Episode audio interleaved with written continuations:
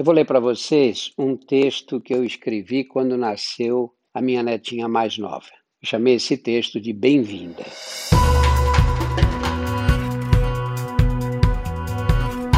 Olá, eu sou Drauzio Varela e aqui você vai ouvir outras histórias.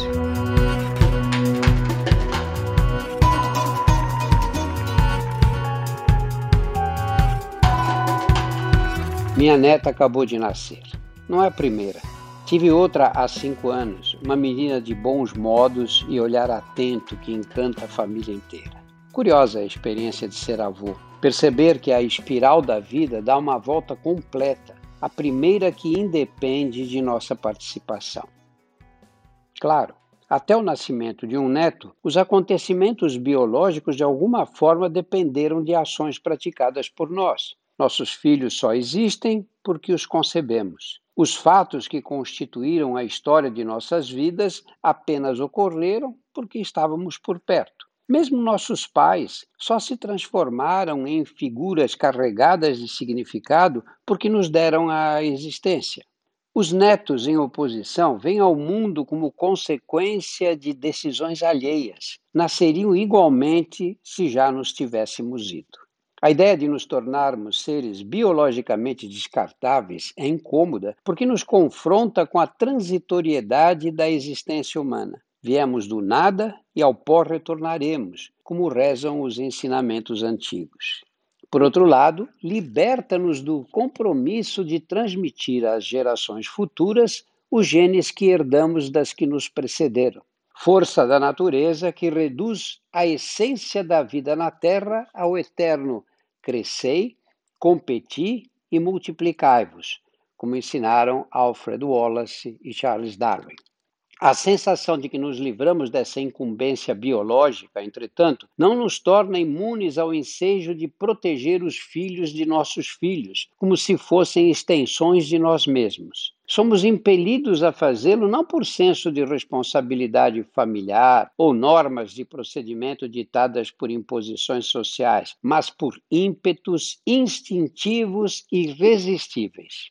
Os biólogos evolucionistas afirmam que a seleção natural privilegiou nas crianças uma estratégia de sobrevivência imbatível: a beleza. Fossem feias e repugnantes, não aguentaríamos o trabalho que nos dão, porque enquanto cavalos e bezerros ensaiam os primeiros passos ao ser expulsos do útero materno, filhotes de primatas como nós são dependentes de cuidados intensivos por anos a fio. Dizem também os biólogos que o amor dos avós conferiu mais chance de sobrevivência aos bebês que tiveram a sorte de contar com ele, motivo pelo qual esse sentimento teria persistido em nossa espécie.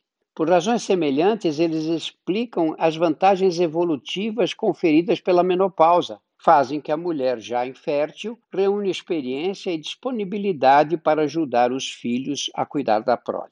Sejam quais forem as raízes biológicas, o fato é que caímos de quatro diante dos netos. Por mais voluntariosos, mal educados, egoístas, temperamentais e pouco criativos que os outros os julguem, para nós serão lindos, espertos, de boa índole e, sobretudo, inteligentes como nenhuma outra criança.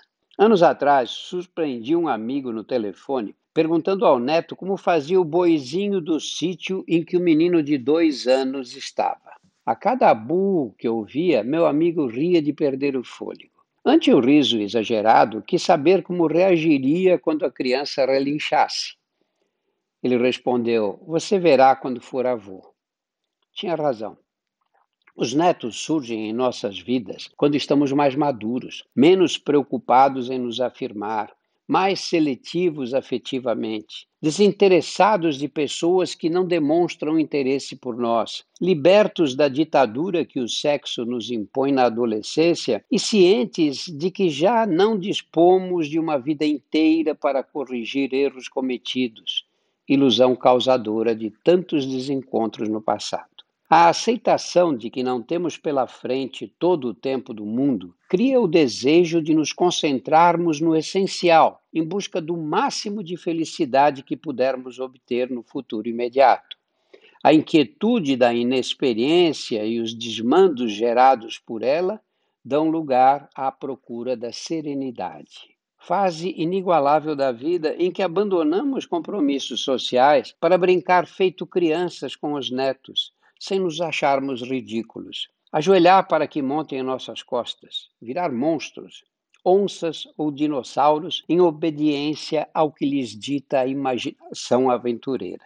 Preparar-lhes o jantar que não comerão, assistir aos desenhos animados da TV, ler histórias na cama quando estão entregues, beijar-lhes o rosto macio, sentir-lhes o cheiro do cabelo e a respiração profunda ao caírem no sono.